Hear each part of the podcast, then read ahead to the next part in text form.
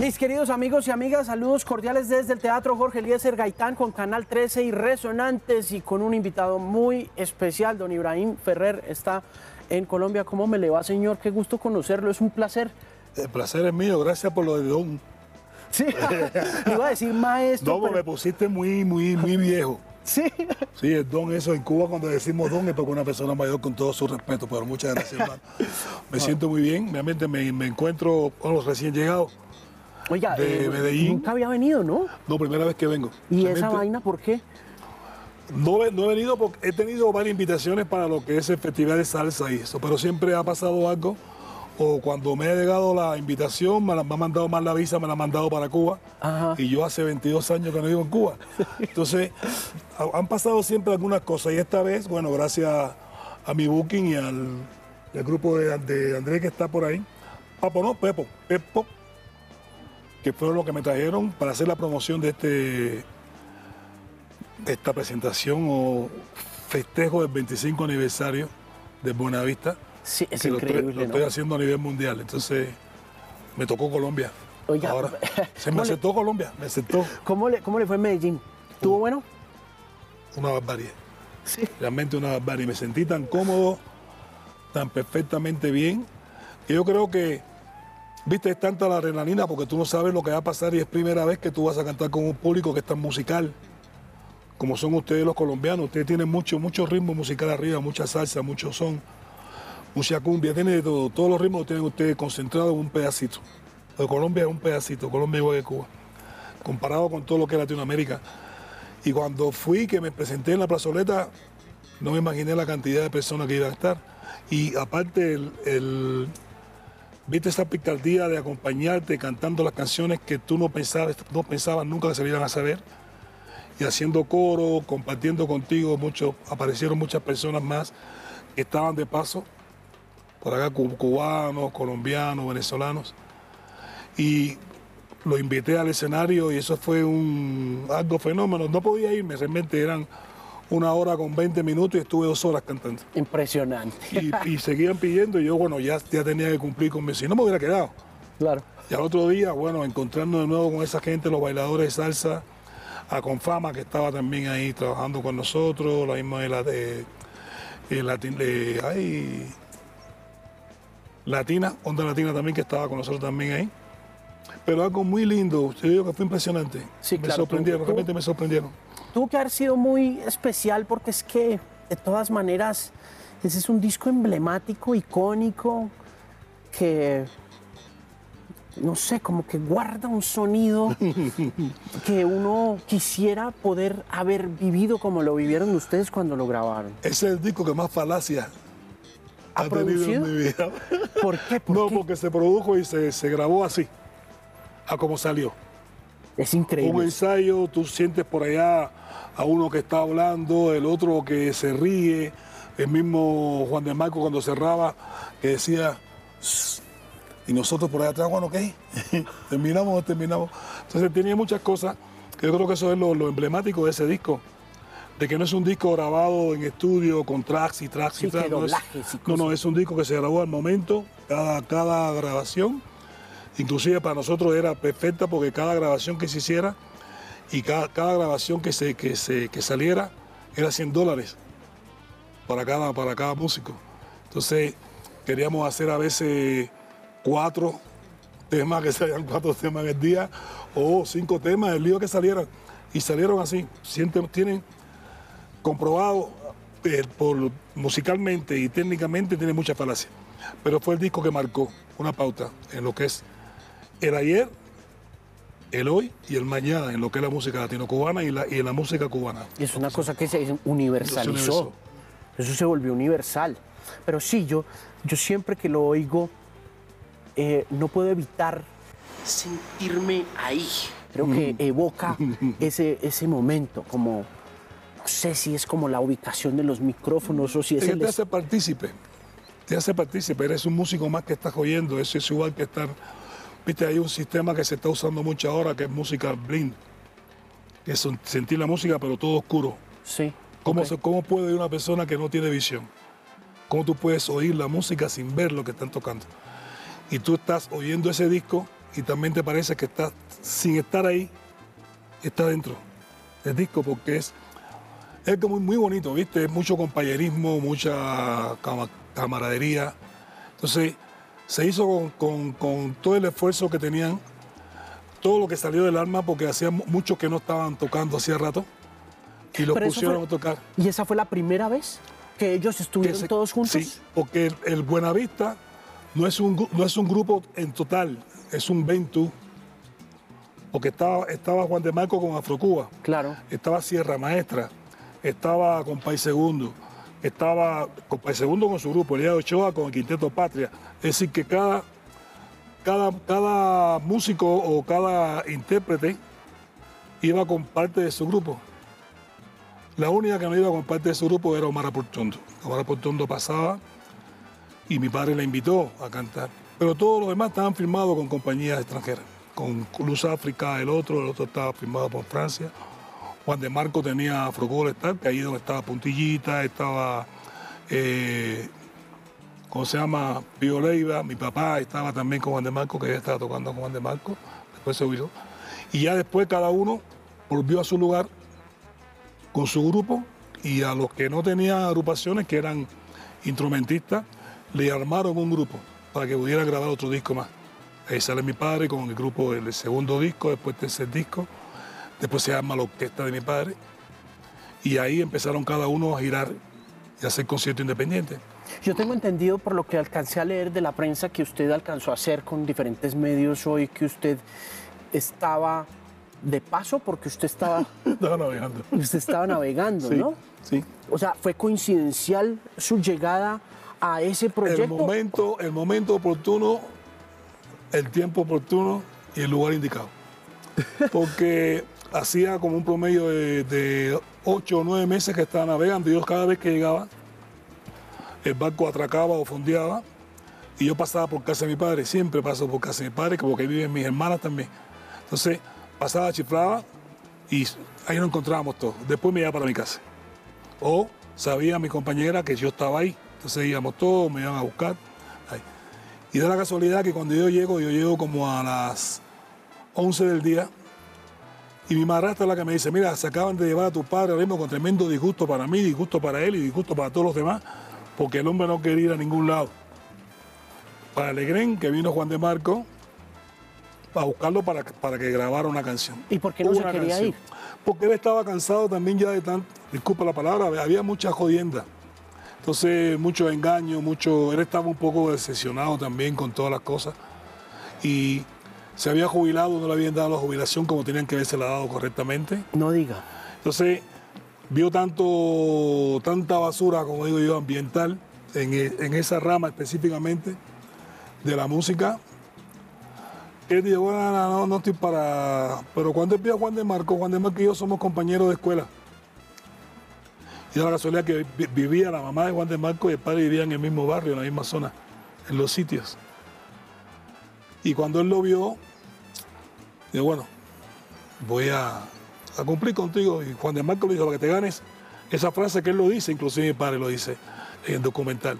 Dale para que te ganes unos fulitas. Unos fulitas eran unos dólares. En Cuba se dice fula al dólar. ¿Por qué le dicen así? Para joder a la gente. ¿Viste? Joder una fulita. Porque dicen fula porque fula aquello que no, que no, que no tiene condición, ¿viste? Que eres fula como loco, eres engañoso, eres jodedor. Le decían fula. Entonces, unos fulitas, pero los fulitas se convirtieron después en miles de fulas. Claro. Porque el hombre fue, bueno, yo me, aparecía en el Egren y me encontré con todos aquellos bárbaros. Y Juan de Marco que me vio, nos saludamos, me preguntó que tú haces acá. Digo, no, acabo de llegar. Coño, qué suerte. Mira, agarra ahora mismo la maraca esa para que hagas algo, ¿viste? Entonces, era la repartición maraca, guiro y clave. El hermano Juan de Marco, Carlito, eh, eh, José Antonio Rodríguez y yo, éramos que estaba haciendo percusión menor y hacíamos coro. Sí. Pero sin, tener yo nada que ver, nada, nada que ver con lo que es Buenavista. Y yo siempre lo reclamo y lo digo, yo no tengo nada que ver con Buenavista, quien tuvo que ver con Buenavista es mi padre. Yo pasé, fue un encuentro fortuito que después me quedé grabando todo el tiempo en la semana y media que estuvieron grabando, Después participé en el disco de mi padre, participé en el disco de Omar Oportuno también, porque me encontraba. Y terminamos las grabaciones y al mes y medio me fui. Y no vine más hasta el 98. Se fue, se fue a navegar. Sí, me fui a navegar. Ni sabía que había salido el disco, ni sabía qué es lo que pasaba con el disco. Era un boom a nivel mundial y yo no sabía nada del disco. Y cuando regresaba de Bombay, que yo había estado en la India, Bombay, Calcuta, Calcuta, Inglaterra. Inglaterra, Inglaterra, Bruselas, y en Bruselas me encuentro un muchacho que venía también en el mismo avión que estaba oyendo El disco. un disco, Ah. El cuarto de Tula. Claro. Y le dijeron, mira, ahí está el hijo de Ibrahim. Y se fue donde estaba yo, me dijo, compadre, tú no sabes, felicidades. Digo, ¿por qué? Porque mira lo que estamos oyendo ahora, este Buenavista Social Club. Yo ni sabía que lo que habíamos hecho se llamaba Buenavista Social Club. Ni sabía que estaba el documental de Buenavista Social Club. Yo no sabía nada. Increíble. Increíble, te lo digo Increíble. sin, mentirte. Y ahí fue cuando vine yo a enterarme de algunas cosas. Llegué, volví a irme a navegar y en el 99, en agosto del 99, ya dije, no navego más. ¿Con quién navegaba? Usted se va después y se va a navegar con... Yo me voy a navegar como con un barco extranjero, compañías extranjeras. Siempre estuve trabajando con lo que era la empresa de navegación Bambisa. ¿Y qué hacía? ¿Qué hacía como Yo soy marinero? oficial de cubierta. Usted era oficial de Yo cubierta. operaba exactamente como ingeniero navegante. Ok. Y usted vuelve y arranca, coge su, coge su barco. Mi barco, me fui de nuevo, ese era mi trabajo. No podía, no podía hacer otra cosa. E inclusive, ya después, en el 99 es cuando yo determino, porque había estado en Argentina, conozco a la compañera mía, que es argentina, y determino que ella me mandó una carta de invitación para que fuera a conocer a la familia. Ahí decidimos casarnos, que sé yo, bueno, y ahí ya en el 99 no regresé más a Cuba. Pero se lo dije a mi padre, ya no voy a, a seguir navegando, voy a hacer lo que yo siempre he querido, que era, era hacer música y cantar. Tremendo. Y dijo, está bien. Ya tú terminaste con lo, después de 29 años que estuve navegando, exactamente, fueron 29 años. Navegando me dijo, ya, realmente, sí, cumpliste con lo que yo quería. Tú te gobiernas, tú te mantienes, tú tienes tu familia, me tienes tu familia. El hombre quería que usted fuera marinero. No, el hombre Oh. quería que fuera cualquier cosa menos músico. Sí. Menos ¿Qué músico. le habría gustado a él que fuera usted? O sea, cu- cuando le decía, no, no vaya a ser músico, sea qué. Mira, cuando empezamos con todo el problema de la primaria, que terminé la primaria, porque tuve, por el tamaño que tenía, era muy alto y estaba por encima del nivel de educación. Mi conocimiento, no sé, así decían los profesores, no sé por qué. Y me hicieron un curso de aceleración, es decir, que en un año, en seis meses yo hacía la carrera de, de la, mi asignatura de un año. Entonces se abrió una escuela militar que se llamaba Camilo Cienfuegos, en Baracoa. Que eso para todo, toda aquella persona que tuviera ganas de estudiar iba a esa escuela, pero era, era escuela de los hijos de los dirigentes, militares, todos hijos de generales, entonces. Y yo tuve la suerte de, de entrar en esa escuela. Y mi padre quería, porque yo lo que quería estudiar era fuselaje, motor y fuselaje, que es aviación de reacción. Entonces, él se embulló, se entusiasmó. Pero siempre yo estuve practicando música, o se hacía mis convitos, o cantaba en un, en un festival de aficionados, un festival de, de, ¿cómo se llama?, preuniversitario. Y esa carrera era técnica, pero después seguía como universitario. Me fracturé una pierna, que se fue una, una fractura abierta, y ya no podía seguir. ¿eh? Corriendo, yo practicaba deporte siempre estaba practicando boxeo y todo ese tipo de cosas y corriendo en el gimnasio tropecé y me- se me viró la pierna y tuvo una fractura de lo que es la tibia y el peroné, se me, se me se me abrió. Entonces ya por esas condiciones ya no podía seguir estudiando.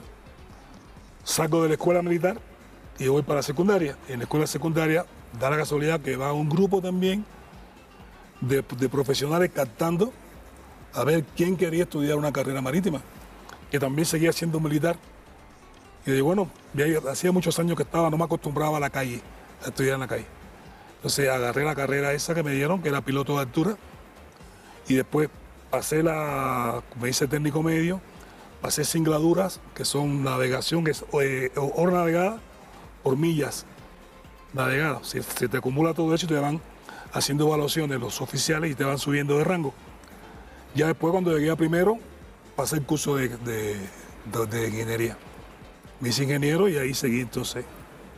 ¿Cuál fue la primera expedición o cómo comienza su carrera ya profesionalmente como marinero en, en la navegación? Yo a los 16 años. A los 16 años. eh, ¿Arranca a viajar? Arranco a viajar, sí, con un buque soviético que se llamaba Cruz Stein, que hacía el bojeo a Cuba y nosotros hicimos el bojeo internacional. Hicimos todo lo que era el Caribe, parte del Caribe de Panamá, cruzado el Pacífico. Íbamos hasta, hasta Perú, Perú, Chile, Chile. Viramos nuevamente por el Pacífico, atravesamos el canal y volvíamos entonces al Caribe. El Caribe íbamos a Cuba, nos metíamos un promedio de nueve meses porque era un buque velero, motovelero, que es ahí donde te evaluaban y te hacían la evaluación para poder graduarte como técnico. Ajá. Por ahí tenía 16 años. Navegar es vocacional, ¿no? Navegar, usted me dice que se fue porque iba a perseguir la música, pero estuvo mucho tiempo navegando, ¿no? Es- Pero es lo que te gusta. Yo tenía un miedo al mar que tú no te puedes imaginar. Como mismo le tengo miedo ahora a los aviones y tengo más horas vuelo que un, ario, que un aeromozo, como digo yo, ¿no? Porque me he pasado la vida viajando de un lado para otro y o lo hacía en barco o lo hacía en avión. Y ahora viajo más en avión por las giras que hago ya de otro tipo de trabajo, como profesional de la música. Sigo haciendo lo que, a lo que le tengo miedo, sigo, sigo utilizándolo, como digo yo, como medio de transporte, pero no, no se acostumbra. ¿Cómo, No le, se cómo le- se le quitó el miedo? El miedo nunca se quita. El miedo nunca se quita. Yo digo que es la adrenalina que te da y te vas acostumbrando. Yo creo que el hombre o el ser humano de por sí le gusta pasar ese momento de excitación a ver qué pasa, ¿no? Y yo realmente, te lo digo de corazón, vi oficiales y capitanes arrodillados pidiendo que Dios te ayude por las condiciones marítimas que he estado. Y yo, sin mentirte, me he aguantado a la baranda y el barco puede irse, y yo tranquilo, porque ya estoy ahí. No he mareado nunca estando en los barcos. Increíble Me eso. mareo en la tierra, me mareo en la tierra. Sí, Sí. no le creo. Sí, te- sin mentirte, me monto en los aviones y tú viste que el avión tiene sus vaivenes porque tiene su- sus depresiones. Yo me siento normal. Ahora llego a tierra, ¿para qué te voy a decir? Me dan ganas de vomitar esto, lo otro, pero también es la adrenalina. Oiga, ¿cree en Dios? Creo en todo. Yo soy cristiano y creyente en todo lo que se pueda creer, Ok. realmente. Quiero que volvamos a, a Juan de Marco porque me parece que... que- que- Nos fuimos, a- Sí. nos fuimos completamente. No, y, y regresaremos seguro como buenos navegantes de conversaciones. Em, pero sí quiero que volvamos a Juan y a su historia con él y a lo que le, lo que le aprendió a él. Usted me decía que lo conoció en el colegio. Sí, sí, nos conocimos en el preuniversitario. En el tiempo que salí yo de los camaritos, yo tuve que pasar la escuela junto con él, ahí en la, en la William Soler, que estaba en Cayo Hueso, y ahí nos conocimos nosotros. Y después seguimos el trato porque era, él armó el grupo Sierra Maestra. Y da la casualidad que estaba la Casa de la Feo, que estaba en 25 IG, y yo iba mucho a la Casa de la Feo. Y ellos tocaban siempre la Casa de la Feo. Después se fue para Inglaterra, conoció a Nicole, todo ese cuento y toda la historia esa que tiene Juan de Marco. Después nos separamos de por sí, pues cada cual agarró. Juan de Marco es sociólogo, estudió la carrera de sociología. eh, eh, Pero desde niño era músico también, ¿o? tú sabes que hablando con Juan de Marco, Juan de Marco me dice siempre que él tuvo que agarrar la música como un medio de sustento. Así. Increíble eso. Porque, porque- pa- pa- para poderse ganar el pan, si, si no te mueves rápido, el, el hombre de por sí siempre tiene que buscar la manera de, de resolver su problema. Claro. ¿Viste? Hoy eres locutor y mañana no tienes la posición como locutor y tienes que salir a buscar la calle. Nosotros decimos siempre que salimos con un cuchillo en la boca a ver qué se pega, nunca maltratando, ni matando, ni robando. Pero sí, a veces hay que cortar un pedazo de gajo de una mata, hacer de carnicero, hacer de lo que sea. Vamos, porque tenemos que buscar el pan de cada día. Pero Juan venía de familia musical. El papá de Juan de Marco. El papá de Juan de Marco. Y los hijas de Juan de Marco son profesionales de la música. Una estudió dirección orquestal y la otra es clarinetista. Estudió lo que es viento. Muy buenas músicas, muy buenas músicas. Sacaron eso del padre. Pero él, él Juan de Marco es tercero y musicólogo. Es tercero y musicólogo. Después de estudiar su sociología en la música, yo creo que se, se evocó más a hacer eso que, que le gusta, el buscar la música vieja, ¿viste? La música de los 50, la Big Bang, y en eso es lo que está enfocado. Es por eso que surge Buenavista. Sí. Si te pones a pensar, los sonidos de Buenavista son los sonidos de los 50. Mucho. Los años 50. Sí, uno se devuelve en el pasado, El pasado. inevitablemente por la forma como está grabado y siente uno también que él tiene mucho que ver en eso. Uno, cuando uno ve el documental, evidentemente él, es- él está muy presente en, en la forma como se organizan todos esos músicos, pero además, cada que uno conversa sobre Buenavista, tiene que hablar de Juan, De Juan de Marco. tiene que hablar de Es que Juan. gracias a Juan de Marco está Buenavista. O sea, por encima a veces hasta Ray Kuder. No, Ray Cooder, para, para hacerte más, más claro la historia de Buenavista, Ray Cooder y Nicole, Nicole es un empresario que le gusta lo que es la música africana, los sonidos africanos. Y quería mezclar esos sonidos africanos con parte de los sonidos latinoamericanos. Y no, iban a ser los cubanos que iban a tocar. El único cubano que estaba presentado para tocar era Barbarito Torres con el laúd. El único. ¿Y por qué? Porque Susan, la mujer de, de Ray Cooder, lo había visto en un programa que se llama Palmas y Cañas en Cuba, que es música campesina. Y a ella le gustó la forma de, de Barbarito tocar el laúd. Y los africanos que iban a venir o iban a pasar porque iban para Inglaterra, no le dieron la visa o no llegaron a tener la visa o no sé, porque lo que no sé qué fue lo que pasó. Ray Cooder va para Cuba, sus vacaciones, y se encuentra con Juan de Marco. Ya Juan de Marco había hablado con, con Nicole con la propuesta de hacer una Big Bang con la música de los 50. Y ahí se continuó todo. Y Juan de Marco fue el que se encargó de buscar a cada uno de los músicos, aparte que él tenía también participación, porque era, parte, era coproductor de lo que es Buenavista Social Club. Juan de Marco es el que hizo todos los arreglos, toda la escritura de los arreglos lo hizo Juan de Marco.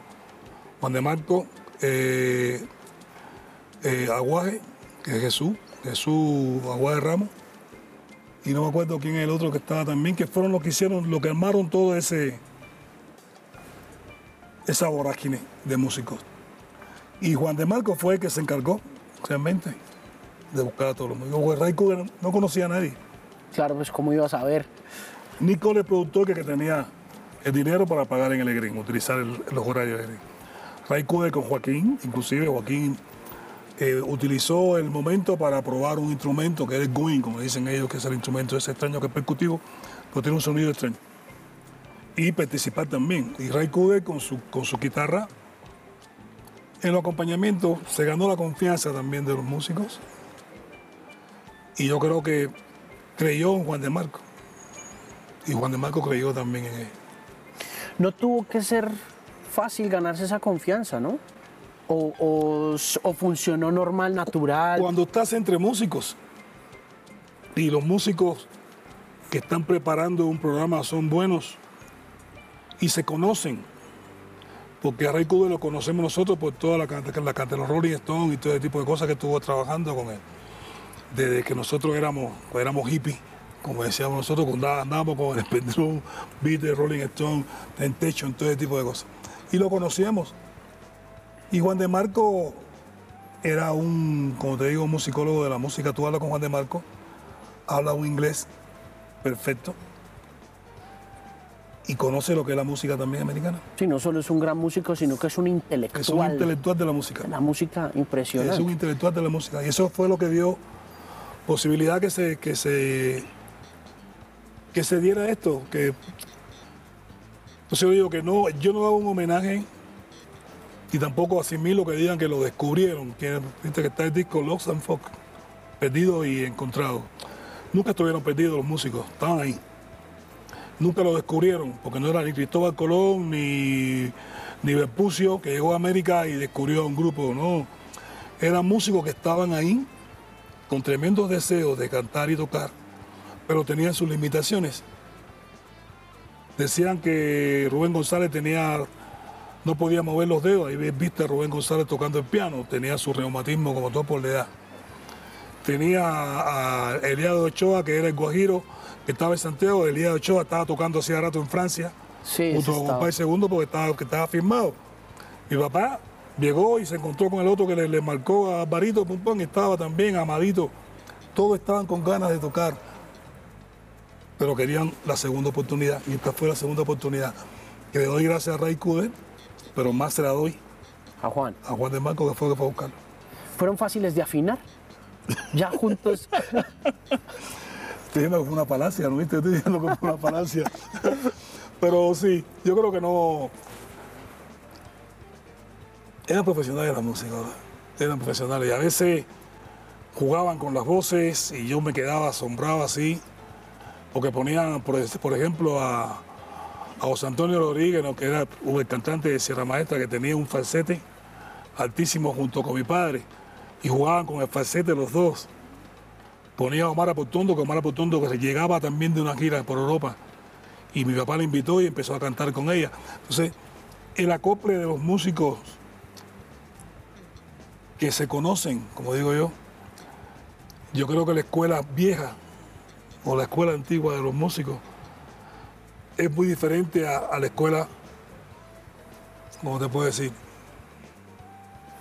No te puedo decir joven porque joven no es. Moderna, a la contemporánea o moderna. ¿El por qué? Porque para mí la escuela de los músicos de aquel tiempo es la escuela de la calle. Que tenía que comerte la calle. Y para comerte la calle, para que te sentaran, tenía que jugártela. Y hacer de tripa corazón y hacer lo mejor que posible para que te pudieran dar un lugar. Ya cuando tú tienes una escuela, bueno, sales de, preescolar, sales de primaria, sales de, de, de preuniversitario, te gradúas con una carrera, bueno, ya empieza. Pero tiene un perfeccionamiento de fondo y de raíz. Que Claro, aquellos, academia y esa vuelta. Que la calle no. ¿no? La calle no. que la La calle, calle no es pasar mala noche, subirte a, un a una, a una guagua o ir a un lugar que no podías entrar por la puerta, no podías conversar con nadie y salir por la puerta de atrás, aunque fuera el músico estrella del lugar. ¿Tú me entiendes? Y a veces te pagaban una miseria y tenías que reír y sonreír, pues estaban pagando aunque sea 10 pesos. Y eso es lo que a mi papá le pasaba. Y se quedó en Cuba, ¿o no? ¿O ¿Mi se padre? fue? Sí. No, mi padre murió en Cuba. Mi padre murió en Cuba, ¿no? Porque Eliade se fue. eh, No, Eliade sigue en Cuba. ¿Ah, sí? No, Eliade Yo no se ha ido, que Eliade se había ido para España. No, no, no. Eliade tiene, ¿cómo te puedo decir? Visa. Ok. Porque la- tiene familia que es por, por la familia por parte de él y por parte de la mujer. También lo mismo que va a Estados Unidos. También. Eh, con País Segundo no está, no va, pues no va a España ahora, sé ni cómo, porque casi la mayoría de los músicos de Buenavista, todos tienen, como son personas ya mayor de edad, los que quedan. Hay algunos que se que por por ser integrantes de Buenavista o por tener familiares en el extranjero se le ha, se ha facilitado la posibilidad de estar en otro lado. Mira, Buenavista era un club social, ahí te, te- te demuestro que era un lugar donde iban buenos músicos que entraban por la puerta de atrás, no podían intercambiar con, la, con, con el público que estaba porque era La élite. que iban a ir. Y muchos de los músicos que estaban, que integraron, de los viejos que integraron Buenavista, tocaron ahí. Y con País Segundo, en una de sus, como digo yo, jodederas y caminaderas y, fo- y entrevistas y, y cosas que le hicieron, digo, aquí hay un club que se llama Buenavista, en el cual yo pude cantar cuando estaba con Matamoros. Ya me acordé, ya me acordé en el docu, me acordé en documental. el documental, sí, claro. Y se quedó así, el grupo Buenavista Social, porque después se abrió para el pueblo con la revolución. Y ya todo el mundo pudo participar de ese lugar, pues se llama Buenavista Social Club. Sí.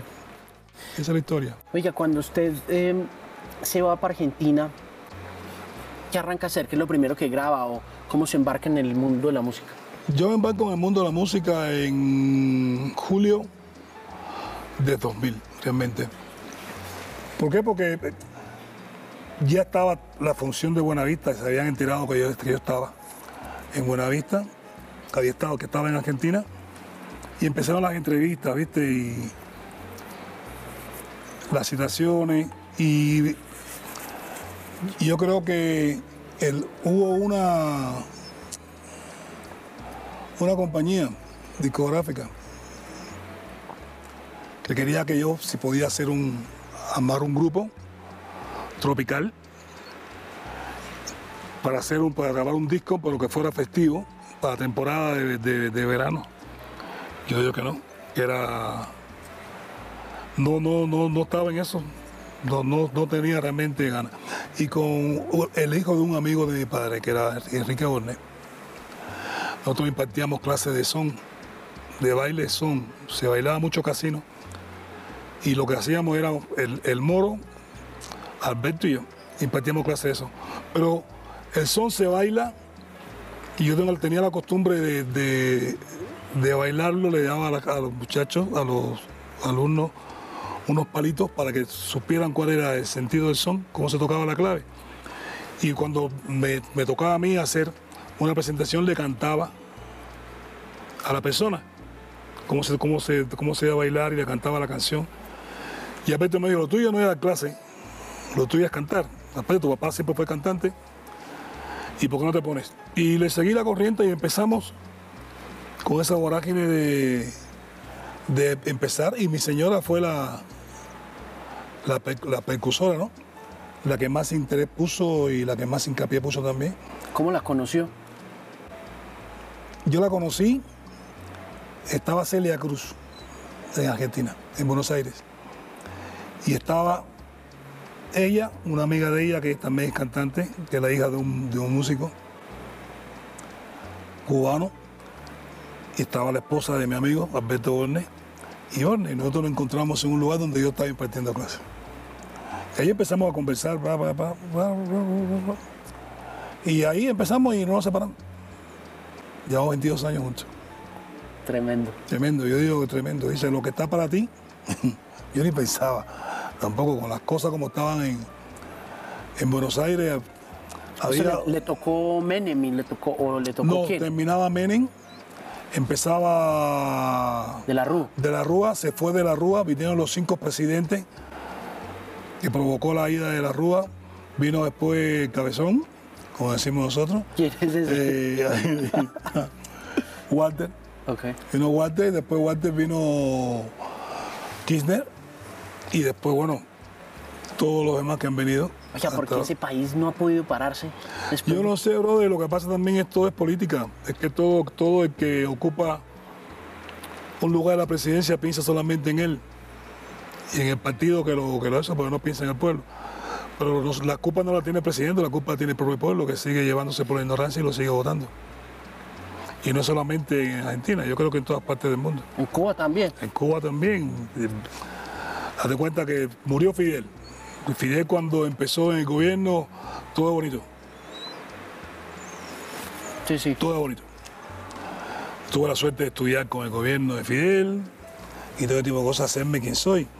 Pero no, no, todo no puede ser perenne. Ya que las cosas vayan cambiando, que se vayan... Yo digo que la transformación de las, los hace en la juventud y ya cuando una persona se, se apodera del poder, ya se convierte en, un- en un idolatra. Entonces no, no puede seguir trabajando. Y después él, bueno, vino Raúl, y a Raúl duró poco, Muy poco. muy poco duró. Y entonces pusieron a este muchacho que no, no tiene nada que ver con lo que hace el gobierno. ¿Lo ha decepcionado el socialismo? Cuando, si te digo que yo estudié mucho de lo que era el socialismo, y el socialismo, estudié inclusive parte del comunismo que tiene que ver con el capitalismo. Si no hay capitalismo, no hay socialismo ni hay comunismo. Y el capitalismo es la fase, la fase más avanzada del socialismo del comunismo. Es el desarrollo pleno de lo que es la economía de un país. Entonces, cuando tú tienes una idea de que lo que te están presentando son villas y castillas, y al principio tú lo ves todo bonito, pero después empiezan los cargos posesivos en el poder, que nadie quiere soltarlo. Entonces, no ves que, que para ti sea una, una ventaja, todo es ventaja para el otro, para el que está ahí. Entonces te decepciona obligatoriamente. Uno, ¿por qué? Porque yo no soy el hijo de un presidente, ni el hijo de un ministro, ni soy el hijo, y como yo, Hay un montón hay un de montón. cubanos. Cuba, Cuba tiene, tenía en el 69 tenía un promedio de 12 millones de habitantes. Y en la actualidad yo creo que hay un promedio de como 8 o 7 millones. Increíble. Eso es Porque la gente se va a buscar, va a buscar, yo creo que el éxodo más grande que ha existido aparte de lo que es Latinoamérica, buscando lo que es la, la garantía social, económica con Estados Unidos. Creo que Cuba, creo que siendo tan chiquito, es el segundo país. Sí, claro. Sí, la Florida, ¿no? No, es que lo tiene el mismo también. La gente dice que son 90 millas, no son 90 millas. Sales por Matanzas y tienes 42 millas. ¿Ah, sí? Bueno, usted es navegante, usted. Pues eso me lo conozco. Lo sabe mejor que nadie. Me lo conozco muy bien, muy bien, muy bien. Así que. Pero nunca me dio la, la, la idea de irme tampoco, porque tenía mi familia. Mi familia todavía sigue, mis hermanas están conmigo en Argentina también, porque mi hija, mi sobrina están en Argentina, se casó con un argentino. Mis otras familias están en Estados Unidos, por un lado, la otra sigue en Cuba. Es decir, que cada uno ha tomado su, su camino. Pero ninguna, ninguno por problema político. Para que vean, ninguno por problema político. Son problemas más sociales que políticos, porque es lo que tú ves. ¿Qué le gustaría que pasara allá? Lo mismo que me gustaría que pasara en cualquier país que tuviera tantas trabas y tantas limitaciones. Porque yo pienso en mi país, pero pienso también en otros lugares que voy. Porque si tengo limitaciones, no puedo entrar, no puedo divertirme, ni puedo disfrutar, ni puedo tampoco llevar mi música, porque voy a tener trabas. Yo soy un músico que llevo 22 años fuera del país y toda mi vida tengo que estar sacando visa por ser cubano. Entonces, eso te, te, te, te, recolcome el alma, brother. ¿Por qué? Porque yo no, no soy ni emigrante, ni soy un exiliado político, ni nada. Yo creo que la música no tiene ideología ni tiene clero religioso, ni tiene eso, algo social. No debería necesitar visa. No, debería necesitar visa. Pero como músico, igual, le toca, sí, es bien contradictorio eso porque estoy muy de acuerdo con que un músico debería poder viajar por el mundo. A pensar, ponte a pensar. Yo he viajado estando trabajando como oficial de cubierta. No me he quedado en ningún país. Y he vivido en otros países. ¿Mucho tiempo o poquito? Mucho tiempo, dos años, un año y medio. ¿Por qué se ha quedado en esos países? No, no me he quedado, he estado trabajando. Ok, He estado trabajando por contratos que me ha dado la compañía naviera y como soy ingeniero en construcciones, en esto, en proyectos, he estado haciendo salvamentos en diferentes lugares. Y nunca me quedé. Con posibilidades de haberme quedado, como muchos lo hicieron. Estoy trabajando como músico ahora Llevo 22 años como músico. Llevo más de 14 años viajando por parte del mundo. Nunca me he quedado. Entonces sigo, tengo que, y si ves los pasaportes míos, está lleno de cuñas. Pero en todos lugares, cada vez que voy, tengo que sacar visa. Los demás entran, los demás que se quedaron por problemas políticos, que tienen un, que tienen un pasaporte mexicano, español, sueco, ruso, francés, pueden entrar. Yo no puedo entrar. Y nos pasa casi todos los latinoamericanos. Latinoamericanos, Es un poco racismo sistémico, ¿no? E ideológico. También. ¿Será? Sí, porque he estado en lugares que te han maltratado cuando has visto que tienes un pasaporte cubano. Y me han hablado en inglés pensando que yo no entiendo inglés y he respondido en inglés. Nos pasa en los puertos. a los colombianos también nos pasa que nos tratan mal. Al colombiano porque dicen que es drogadito, porque aquí está la mata de lo que es la drogadicción, que si la cocaína, que si esto. Al cubano porque todos quieren quedarse en otro país, porque mira, el peruano porque también quiere... No somos Latinoamérica, ¿verdad?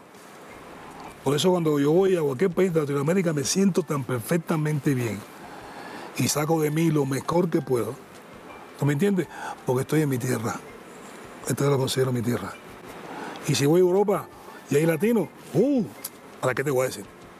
Y tengo suerte con eso. En los 22 años que lleva viajando, ¿no se cansa de viajar? Uno se cansa, uno, viste, ando como un bastón. ¿No?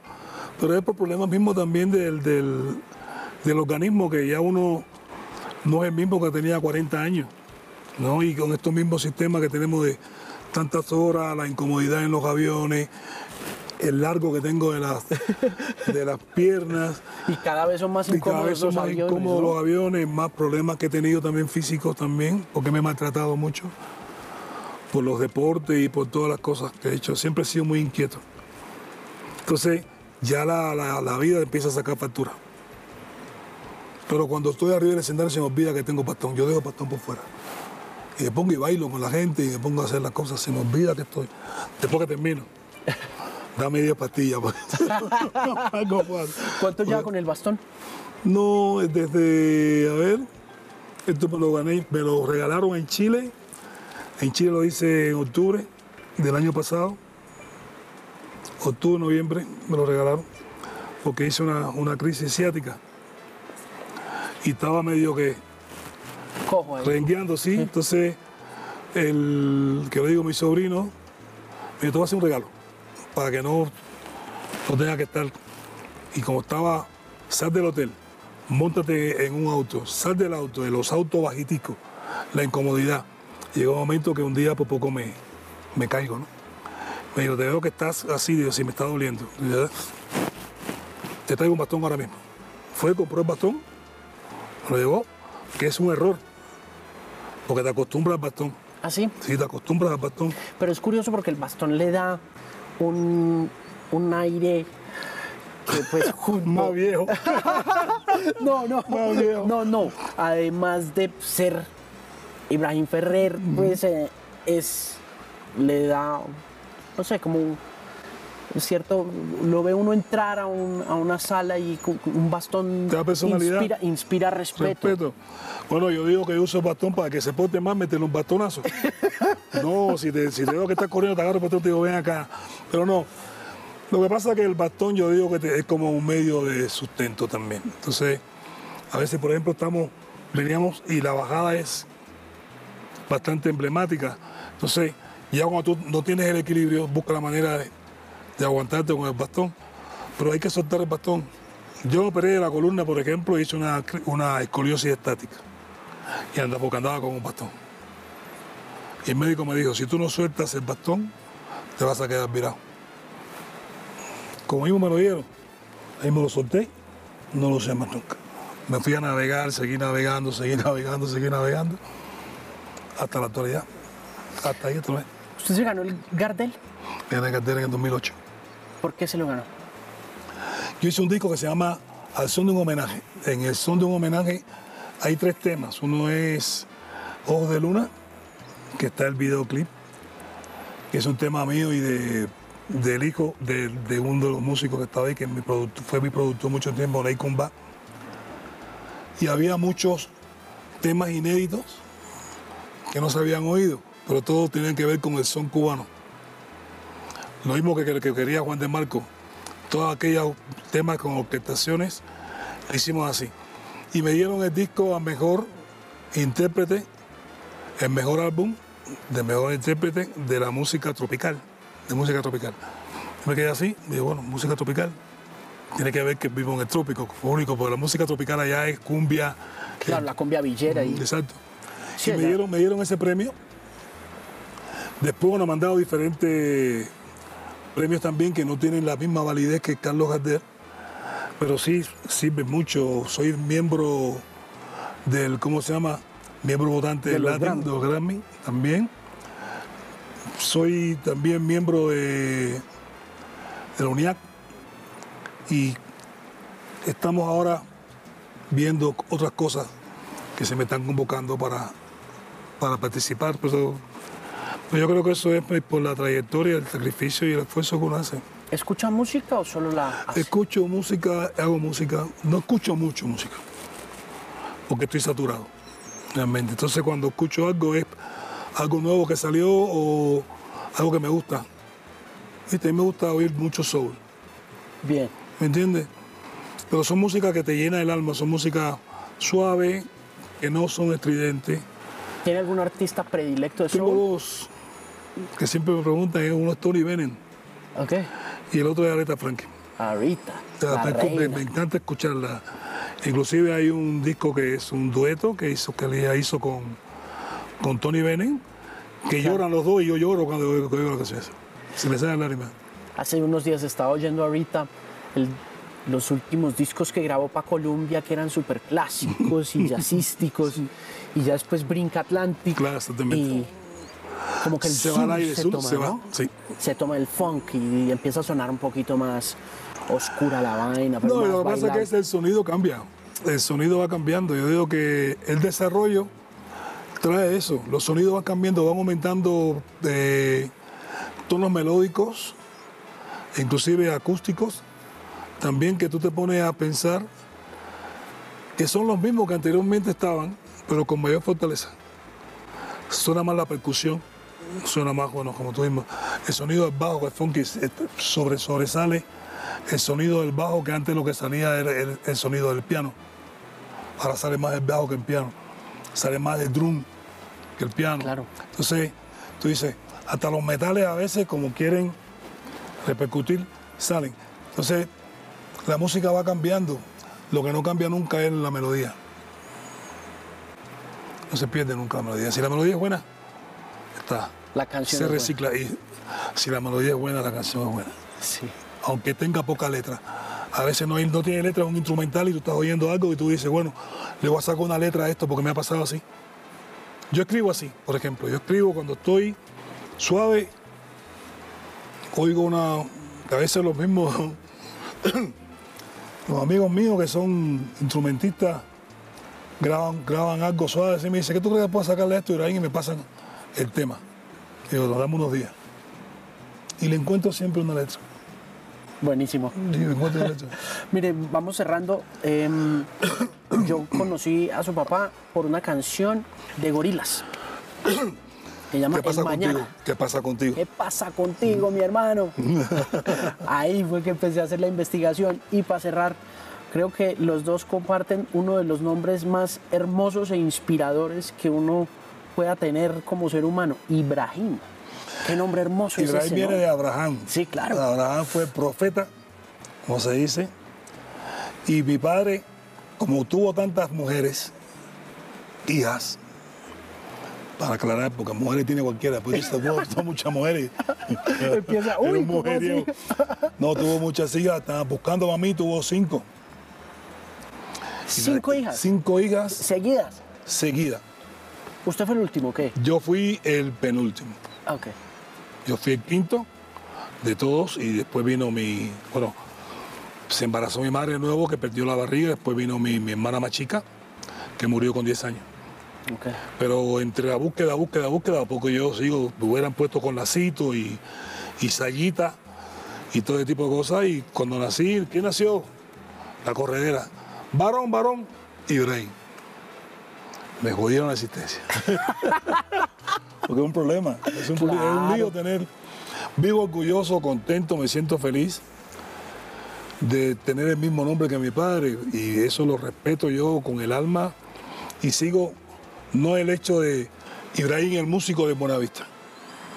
No, yo digo Ibrahim el músico, el hombre que pasó trabajo desde los 12 años, que perdió a su familia, porque tuvo que, pues, fue huérfano de los 12 años, tuvo que salir a caminar la calle con un hermano, como se dice él, que era amigo, que era Maracaibo, y a tocar en los colectivos desde chiquito y meterse en los bares, y de ahí pasar por diferentes agrupaciones pidiendo que lo, dejaran cantar lo que él quería y siempre con la negación. Viajar por el mundo y llegar el momento de que tuvo que vender hasta cremita de leche, vender periódicos, limpiar zapatos. De ese digo yo orgulloso. Y digo también orgulloso de que Ibrahim Ferrer, el que después de los sesenta y pico de años pudo llegar a un lugar, poner la voz, recorrer el mundo, ser admirado por el mundo y querido por el mundo. Entonces, vivo orgulloso de, de esos dos Ibrahim. Y ojalá, dice que uno siempre busca la manera de semejarse al padre, ¿no? Que es muy difícil. Para ser mejor que el maestro, no se puede porque para algo eres maestro. Yo te enseño. Tú me enseñaste a conocer y a, a vivir sencillamente y humildemente y yo sigo ese legado. Pero siempre con el respeto. Admirable, muchísimas gracias por tomarse no. el tiempo. Pásela muy bien esta noche en Bogotá. Igualmente usted también, espero que ustedes estén acá también y todos los amigos televidentes. Espero que sí, no me estén mirando con esa cara, yo creo que sí. Un privilegio. Ibrahim Ferrer Jr. con nosotros en Resonantes, el podcast en Canal 13. Pásenla bien, buena noche. Gracias.